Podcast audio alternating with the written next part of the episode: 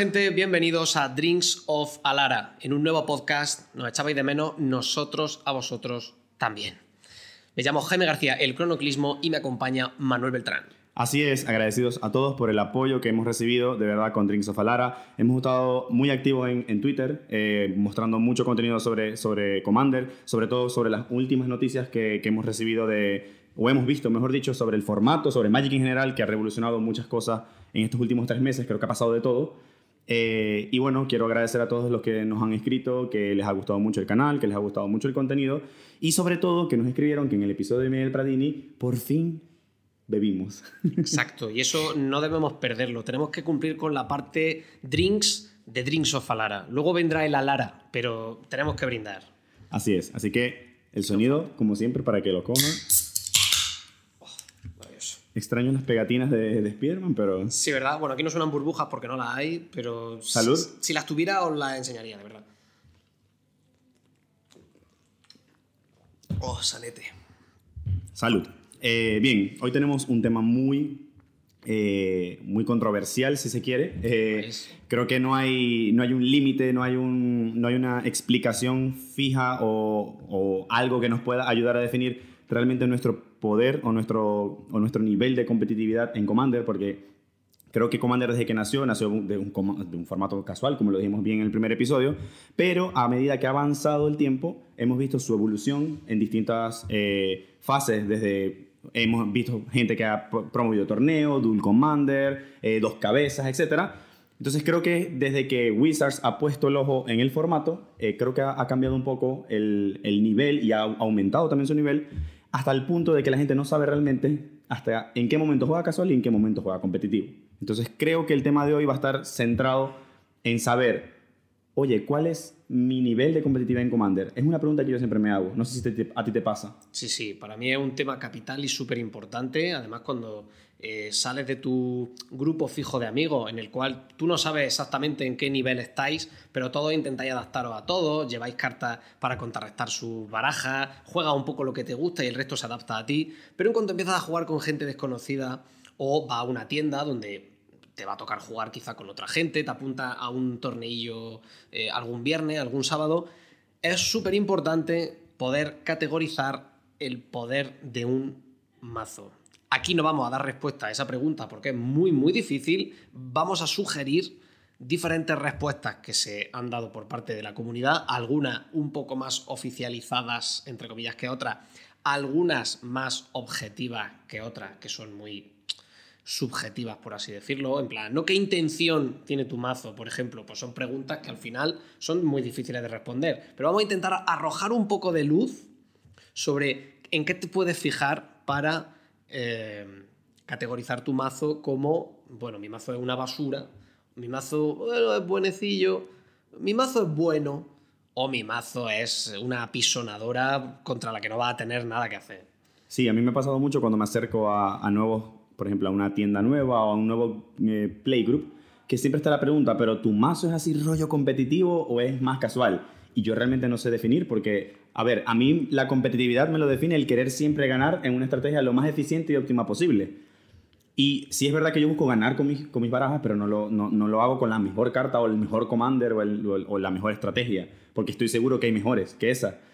Pero sí puede chocar en un, en un grupo que solo juega casual y, y, tú vienes y le bajas una carta que puede ser muy opresiva, puede ser stacks, puede ser estar dentro de la categoría optimized o en la categoría eh, optimizada que sí puedan como haber una, ¿sabe? una diferenciación entre, entre el, grupo de, juego. Por eso es muy importante, eh, y yo creo que Wizard ha, ha, hecho un trabajo importante cuando, cuando saca esta lista, tratando de categorizar un poco los niveles, precisamente para que haya un poco más de, no sé si la palabra es salubridad, pero sí es un poco de, de, de, de playgroups más sanos, de que puedas estar contento jugando con las personas alineadas contigo, porque es que si no eh, se vuelve un poco complicado. Sí, vamos a presentar este, esta forma de categorizar, ¿vale? La primera, que sería un poco la que está relativamente estandarizada, vamos a comentarla un poquito, ¿cuál sería?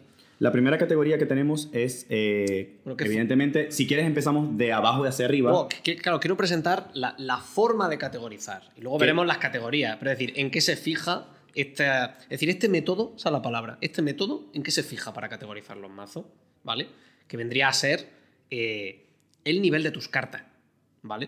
Es decir, eh, esto, esta forma de categorizar eh, nace de los Magic Fest americanos. Son eventos en los que, aparte de hacer otro tipo de torneo, hay una parte de Commander gigante y muy importante a la que se apunta muchísima gente. Pero claro, es gente que va a jugar un poco, pues como decimos, con la gente que haya. Yo llevo mi mazo y quiero jugar Commander. Y se establecieron un sistema de numeración por cinco categorías, del 1 al 10. Cada categoría tiene dos números 1, 2, 3, 4, 5, 6, 7, 8, 9, 10, que van desde basura hasta competitivo, ¿de acuerdo? Eh, y vendría a, categorizarse de una a otra por solo el nivel de tus cartas, ¿de acuerdo? Es decir, para que todos lo entendiéramos, 9-10 eh, vendría a ser juego con las mejores cartas de Magic. A mi mazo no les falta absolutamente de nada. Mi base de maná lleva duals, lleva fetches, lleva todo lo que necesito. Mi mazo no tiene ningún tipo de restricción. Llevo todo, o sea, todo lo caro lo llevo y llevo todo lo que necesito en mi baraja. Ese sería el nivel 9-10, ¿de acuerdo? Ese nivel lo podríamos llamar, o bueno, Wizards lo llama eh, competitivo. Sí. Eh, ese sería el nivel CEDH, que es el que conocemos.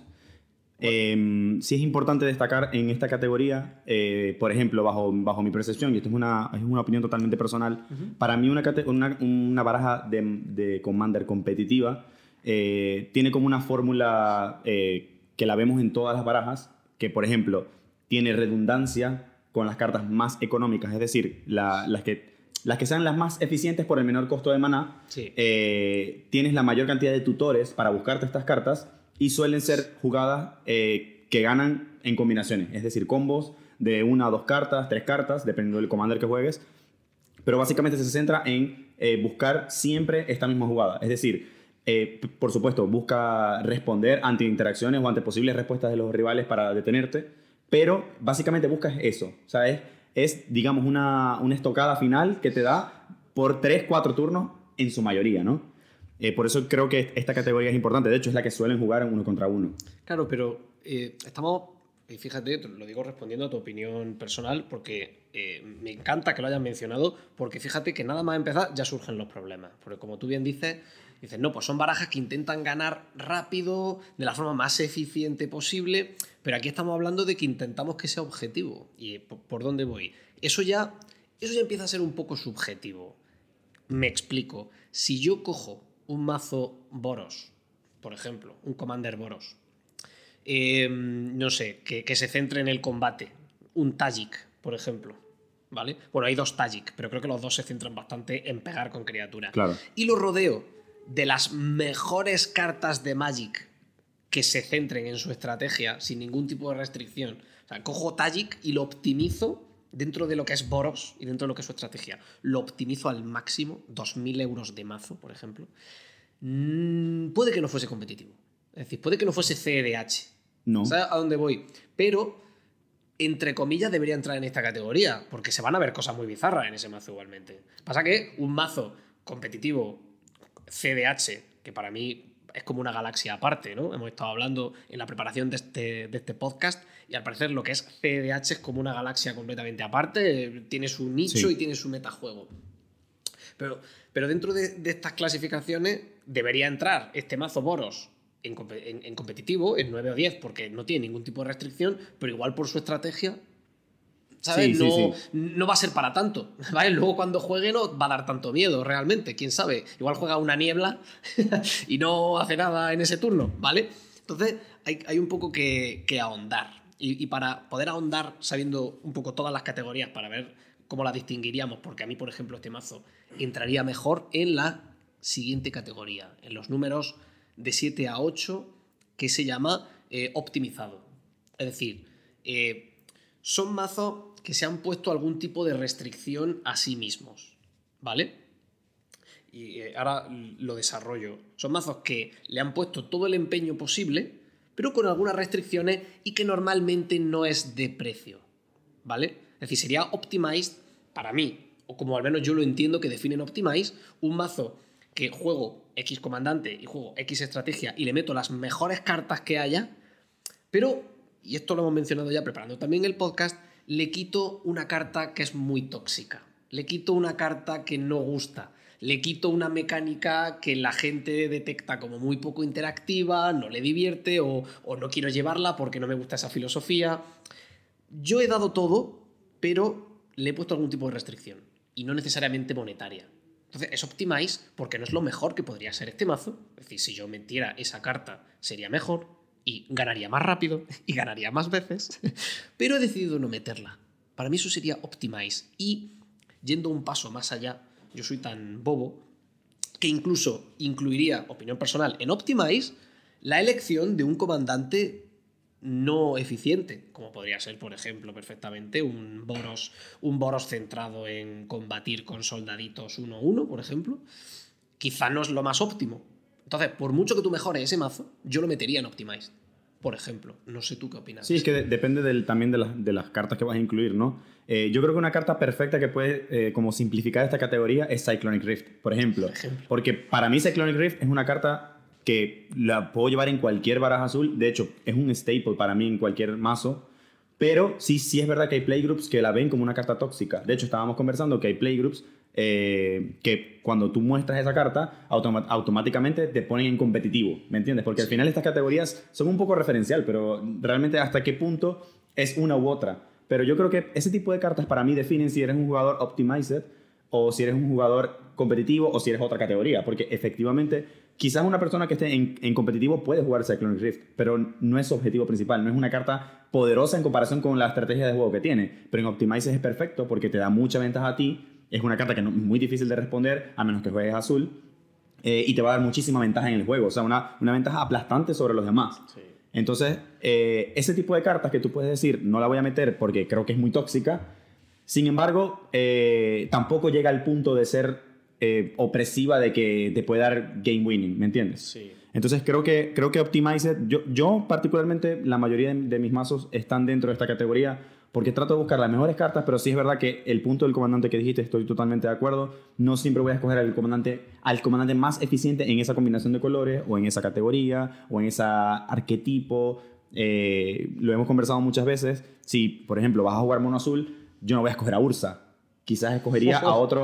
Y deberías. Y deberías. O sea, la gente te lo va a decir. Si vas a jugar Mono Azul, tienes que jugar a Ursa. Claro. Pero yo jugaría a Sami, por ejemplo, que es una carta para mí optimized. Porque no es el mejor comandante Mono Azul, es tribal de hechicero.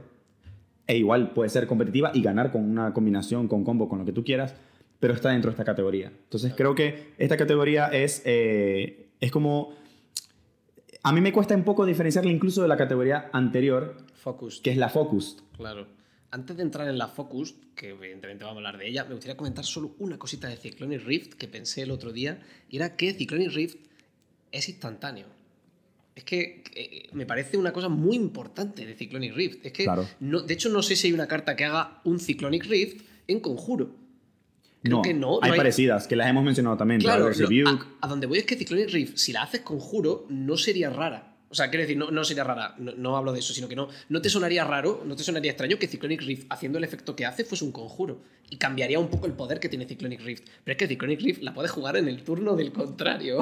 y luego. y tienes todos tus permanentes intactos. Claro, y llegar, y llegar a tu turno a enderezar y hacer tu jugada. Quizá eso forma parte del poder de esa carta, que eh, eh, no solo hace ese efecto, sino que a velocidad instantánea. Es bastante extraño. Eh, vale. La siguiente categoría, como bien dice, es Focused. Eh, focus es una categoría eh, que se define por eh, has hecho todo lo que has podido con una restricción relativamente fuerte, que suele ser monetaria. Claro. ¿Vale? Suele ser monetaria. Es decir, focus es yo he hecho el mejor mazo posible. El mejor mazo posible. Con los recursos que he tenido. Con los recursos que tenía. ¿Sabes? Bien sea el mazo vale solo 100 dólares o bien sea, pues no lo sé, yo tengo un pool muy grande, pero el pool tenía esto y solo tengo esto y ya está. O, solo he querido coger cartas legales en Modern, por ejemplo. Entonces, bueno, he hecho lo que he podido, ha salido un mazo que está relativamente jugable, pero no he podido hacer gran cosa. Yo creo que Focused, eh, de hecho Focused es como define Commander Quarters eh, sus mazos, porque él intenta llevar eh, la estrategia al límite eh, Commander Quarters, para el que no lo sepa, es un canal de YouTube de habla inglesa que se dedica a hacer eh, mazos de Commander con un presupuesto límite de 25 dólares. Dice que sus Commander son focused, porque él dice, yo llevo la estrategia de cada Commander al límite con los 25 dólares. pero la llevo al límite, yo todo lo que pueda. Bueno, yo he visto que hace con 60 dólares, 40, siempre cambia, pero el punto es llevarlo a un límite. Claro, ahora. Es el tema. Luego hizo, claro, luego hizo una encuesta y dijo, bueno, ¿qué os parece que lo suba algunos mazos a 50 contando gastos de envío y no sé qué rollo? ¿Vale? Entonces, bueno, hizo un poquito de. Y porque creo que él cuenta, el comandante, ¿no? Él, claro, claro, claro. Contaba Sí, el sí, comandante sí. antes y ahora ha dicho, claro, 50, 50 contando comandante, gastos de envío y no sé qué cosa más, algo así. Sí, ha hecho un pelín de trampa quizá, pero los mazos siguen siendo muy baratos. Sí, pero eh, yo creo que el punto a lo que quieres llegar es precisamente de que con una limitación presupuestaria haces el mejor mazo posible. Claro. Es todo. Es- yo creo que es la diferencia del, del Optimizer, porque Optimizer sí tienes un poco más de recursos. Claro, imaginas. Eh, y, y simplemente te frena es la, la toxicidad que puede tener una carta con respecto a tu playgroup. Pero yo creo que sí es muy importante en Focus hacer el mejor mazo. Y creo que, por ejemplo, a mí me pasa cuando jugamos Budget, que yo hago el mejor mazo posible con los 40 euros, que es la limitación que tenemos.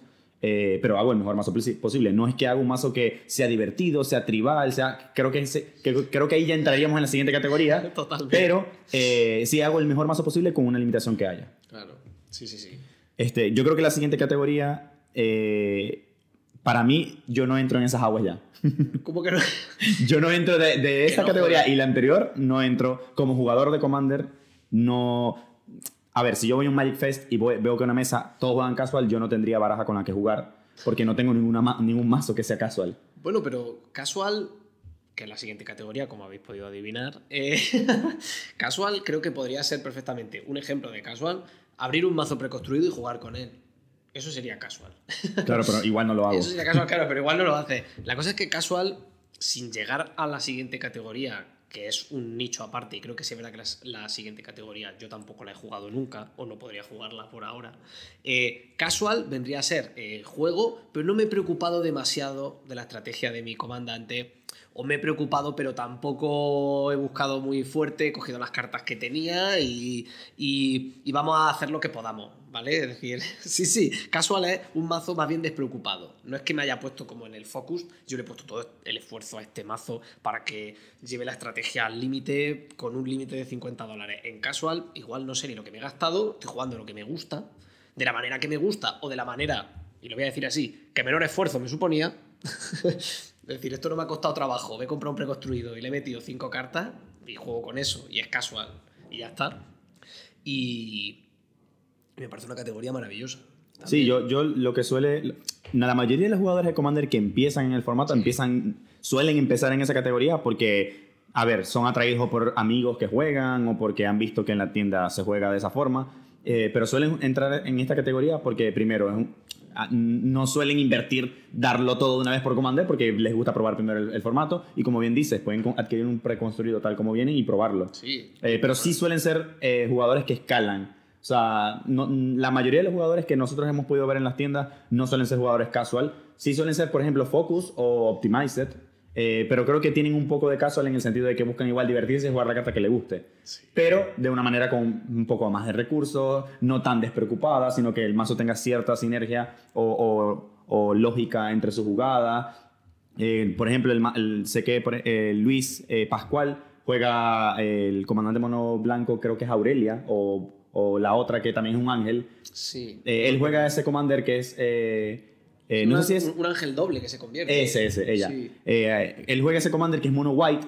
no, es, no es, digamos, el, la más, el mono white más poderoso que haya. Pero tú cuando estás jugando con él, tiene sentido su baraja, tiene una, una serie de, de cartas, por ejemplo, tribales ángeles, que sigue siendo competitivo. O sea, competitivo no por la categoría competitiva, sino que sigue buscando ganar, eh, estar por encima de sus oponentes, tener value, tener cardo, tener ese tipo de cosas. eh, y sigue siendo más o menos white. Pero entonces, ¿tú lo categorizarías en una, en, en- dentro de casual o dentro de focus o dentro de optimized, por ejemplo? Yo, yo lo metería en casual por no meterlo más abajo, por respetar una temática muy rígida. Es decir, de hecho, no sé si nos estamos confundiendo de Luis, pero la persona que menciona creo que tiene también un mazo de Nicole Bolas. sí, ¿puede sí, ser? es el mismo. Claro, meter una carta en un mazo solo porque tiene a Nicole Bolas en la ilustración empieza a estar en los niveles bajos de la tabla. Evidentemente sin ningún tipo de ofensa, el mazo está construido de esa forma, pero está jugando un poco, claro, la, suerte que las cartas que tienen a Nicole Bolas suelen ser poderosas. Claro, ya llevan los Placewalker,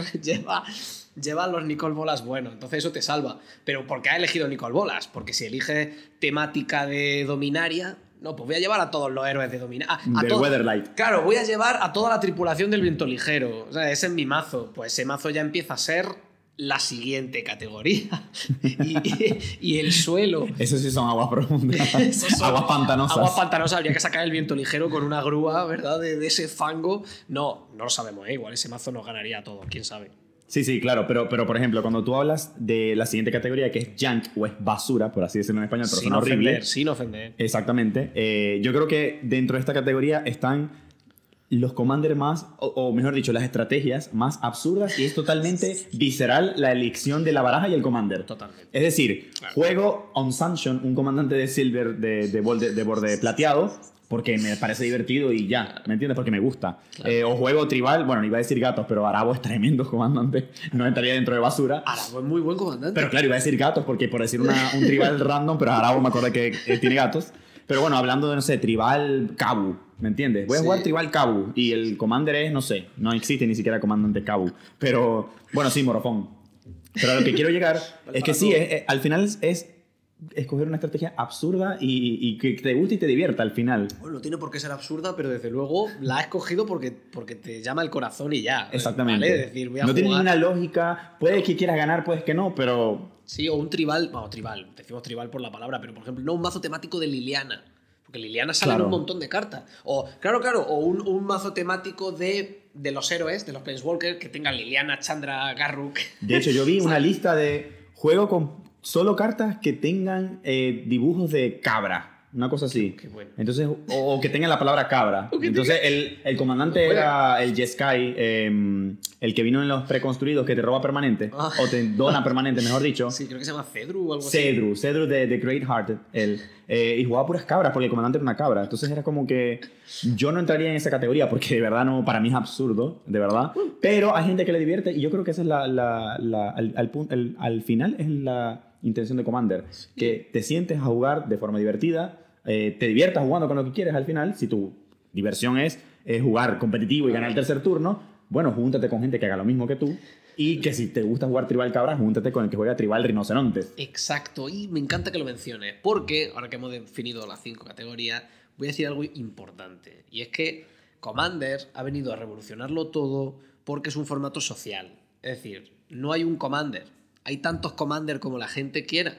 Es decir, tú puedes juntarte con otras tres personas que quieran jugar su tribal de rinoceronte o su mazo de eh, planos de Magic. Anda que no sería precioso una batalla entre planos de Magic. Es decir, yo llevo un mazo eh, con so- solo Abzan, con solo cartas de Tarkir, tú juegas un mazo, ¿sabes? Cosas así. Sí, sí, tú juegas un mazo eh, eh, de Ravnica, solo con cartas de Ravnica, y sería como una especie de choque de planos. Eh, sería precioso y se me acaba de ocurrir, ¿vale? No lo tenía pensado. Es Pero ahí estaríamos en Jank. ahí estaríamos. Pero sería la primera vez que jugáramos. Probablemente sería Jank, pero a lo que quiero llevar es que hay tantos Commander como la gente quiera jugar, ¿vale? Pero a la hora de hablar de este tema, la gente es muy visceral porque la gente, pues bueno, cuando te gusta algo, te gusta y te gusta defenderlo, ¿vale? Entonces, claro, ya, es decir, no, suele ser tan pacífico como nosotros lo estamos hablando aquí. La gente que juega casual, o que juega Jank, o que juega Focused, pues Ah, claro, es que. eh, qué aburrido meterle 2.000 euros a un mazo. Para eso juega Modern. O Porque, Legacy, Porque o vienes. Vintage. Claro, porque juegas Commander para jugar con esas cartas. O. ¿Me entiendes? Es como que todos nos lo tomamos muy a pecho. Y la gente que tiene mazos de 9 o 10 competitivo, pues te dirá lo mismo. Eh, ¿Por qué juega esa carta? Normal que pierdas contra mí, porque solo juegas basura. Si jugases cartas buenas que no cuestan tanto dinero, eh, podrías jugar contra mí. ¿Sabes? Es un bucle que nunca acaba, porque cada uno quiere jugar eh, lo, que, lo que él quiera, ¿vale? Me parece súper importante. Yo quiero, quiero ah, en este punto dejar en la pantalla eh, un resumen de las categorías con su, digamos, con una, una- un recordatorio de lo que significaría cada categoría. Es importante destacar que es- esto es una mera referencia. O sea, no es decir que tú ahora tienes que ir con una, con una pegatina que diga, mira, soy 9-10, ya nadie puede jugar conmigo, 8 para abajo no pueden jugar conmigo. No, no quiero, quiero que quede claro que no es, no es para, para estigmatizar a ningún jugador ni para categorizarlos ni nada. Simplemente es una referencia para que sepas con qué tipo de, de barajas te puedes enfrentar y a lo que te vas a enfrentar también. Exacto. Porque no importa que me jueguen y me ganen el tercer turno, pero ya lo sé. Ya sé a lo que me voy a enfrentar. Sí, sí, sí. Es, es para evitar confusiones. Entonces, yo, yo creo que esto nos, nos lleva a, a una conclusión única y es realmente qué tanto se esfuerza tu baraja en ganar. En ganar la partida. Segunda, segundo método ¿no? de categorizar el nivel de poder de un mazo de Commander. ¿verdad? Porque es una muy buena pregunta porque un jugador casual desea ganar o un jugador jank, no lo sé.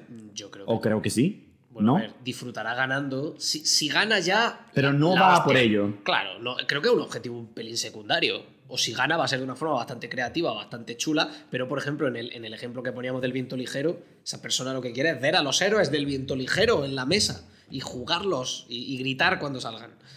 Yo creo, ese es el objetivo. Bueno, a ver, también hay que ganar, ¿no? Atacará, jugará hechizos, de- tomará decisiones lógicas en la partida, ¿no? ¿Vale?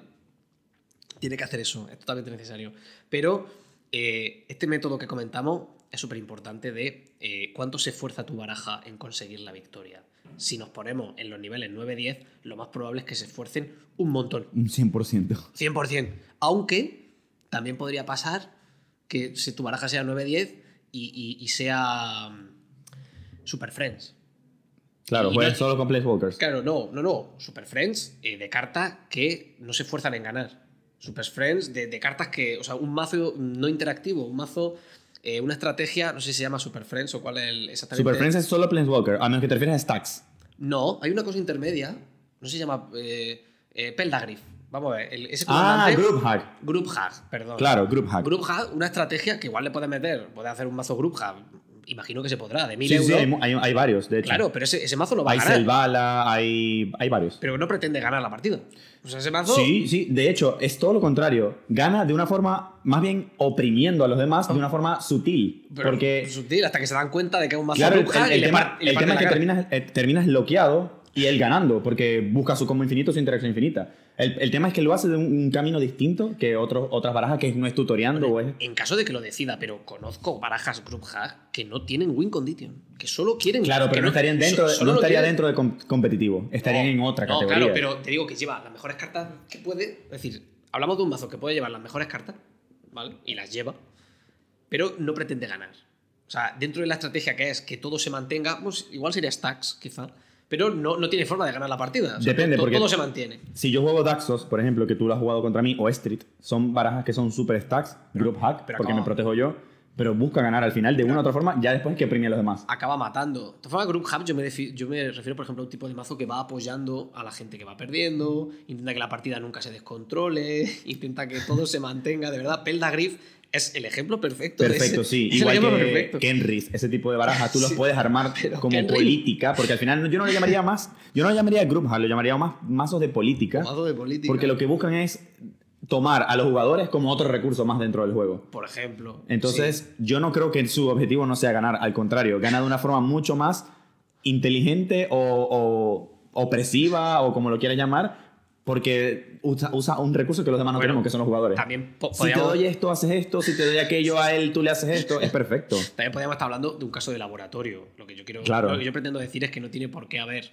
eh, una correspondencia necesaria entre el dinero que ha invertido en el mazo Claro, y, claro. Lo que, y lo que se esfuerza tu mazo en conseguir la victoria. Además que sí es cierto que en competitivo no vas a ver un group hack si puedes jugar, no sé, otra, otra, otra estrategia. Como hemos dicho, competitivo es otro mundo aparte. Sí, sí, sí. Pero, sin embargo, puedes tener un mazo de 30 euros que intente ganarte lo más rápido posible. ¿no? Sí, El- sí, lo hay. El, el crenco más barato que haya, por ejemplo. Igual tiene la manera de. No, hay por ejemplo Godo, que es una baraja, Godo, para mí es una baraja sí, sí. muy competitiva, Muchas. muy económica y se puede ganar muy rápido también y muy consistentemente. Claro, hay Y muchas. es más o menos rojo. Claro, entonces, eh, ¿por qué es tan complicado el tema que estamos tratando en este podcast? Porque puede haber barajas baratas que ganen, o sea, barajas baratas que ganen muy rápido y barajas caras que ganen muy lento.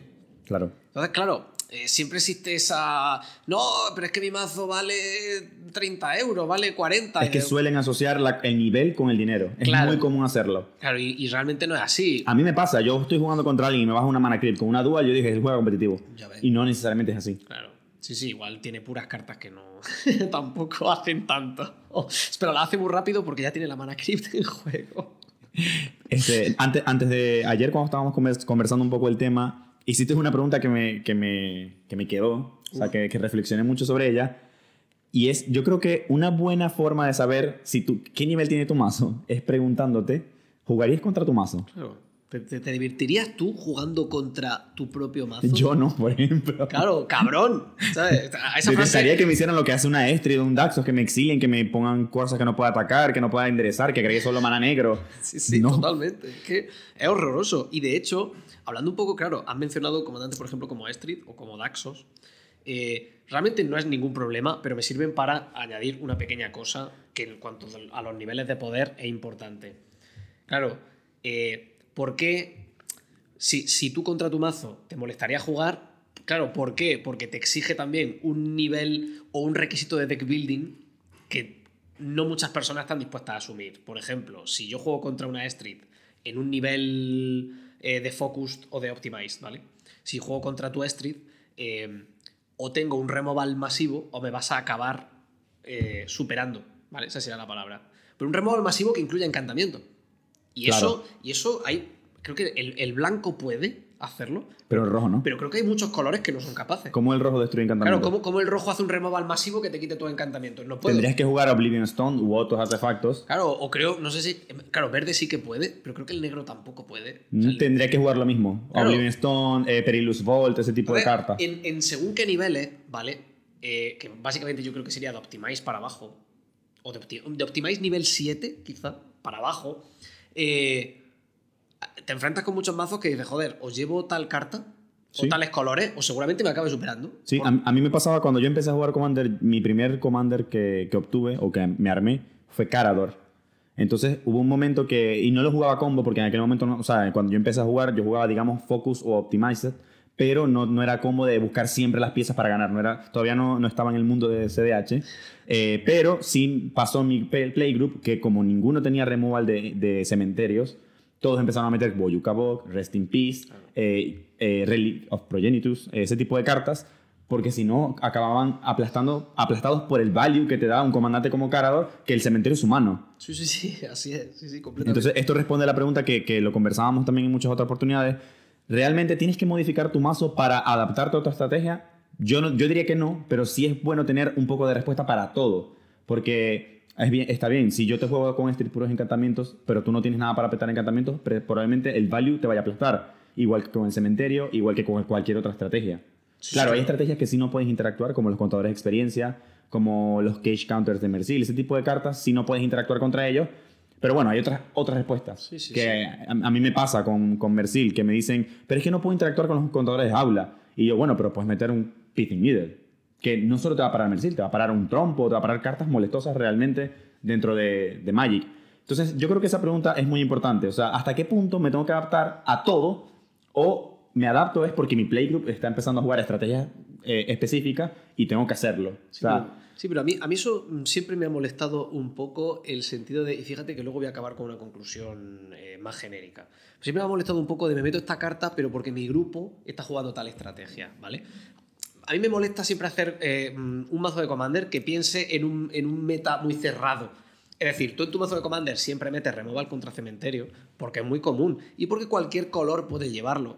Un artefacto como por ejemplo Tormod Script lo puede jugar cualquier mazo por- porque es un artefacto. O un- un- una tierra que es un desierto que exilia todos los, todos los cementerios, te lo puedes permitir en cualquier mazo. Luego ya hemos hablado de que ciertos colores hay ciertas cosas que no pueden hacer. El rojo no puede destruir encantamientos, por ejemplo, y cosas del estilo. No puede defenderte contra ciertas cosas.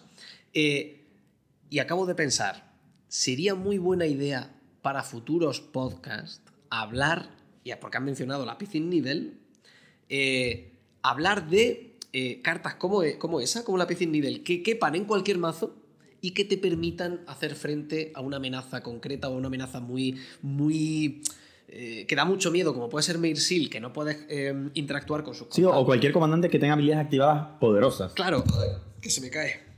Vale, vale. Como un. Run, por ejemplo. Ha sobrevivido. Eh, que no puede interactuar con los contadores de, de Cage, pero puedes poner el lápiz Needle y puedes parar un poco lo que va a hacer. Entonces, me encantaría, pero para mí el primero, ¿eh? Enterarme de, qué cartas, bueno, si la audiencia mm, puede ponerlo en los comentarios, sería genial. Cartas que pueden caber en, en un- en todos los mazos o en muchos mazos y súper versátiles para luchar contra muchas amenazas. Me encantaría. O sea, yo sería feliz si la gente me diera ese tipo de cartas porque me encanta hacer mazos que puedan ir, que tú con ese mazo puedas ir a cualquier sitio, no solo al salón de tu casa, porque Pepito, como juega Carador, pues tienes que jugar cinco removal de cementerio. claro que no, es normal llevar cinco removal de cementerio, pero a ti te viene muy bien, porque siempre juegas contra Pepito. Entonces, claro, si Pepe juega Carador, juego 5, pero 5 no es eficiente. Sí, bueno, en el caso particular de la Pitting Needle, eh, no, la no la he visto tan común, pero sí he visto, por ejemplo, el Limbala, que Limbala aplasta toda la mesa prácticamente. Eh, es una sola carta que atenta. Lo que pasa es que ya Limbala tendrías que jugar blanco. Claro que, blanco tiene Pero bueno, claro, claro. Eh, pero bueno, sí, sí. entiendo el, punto al que quieres llegar.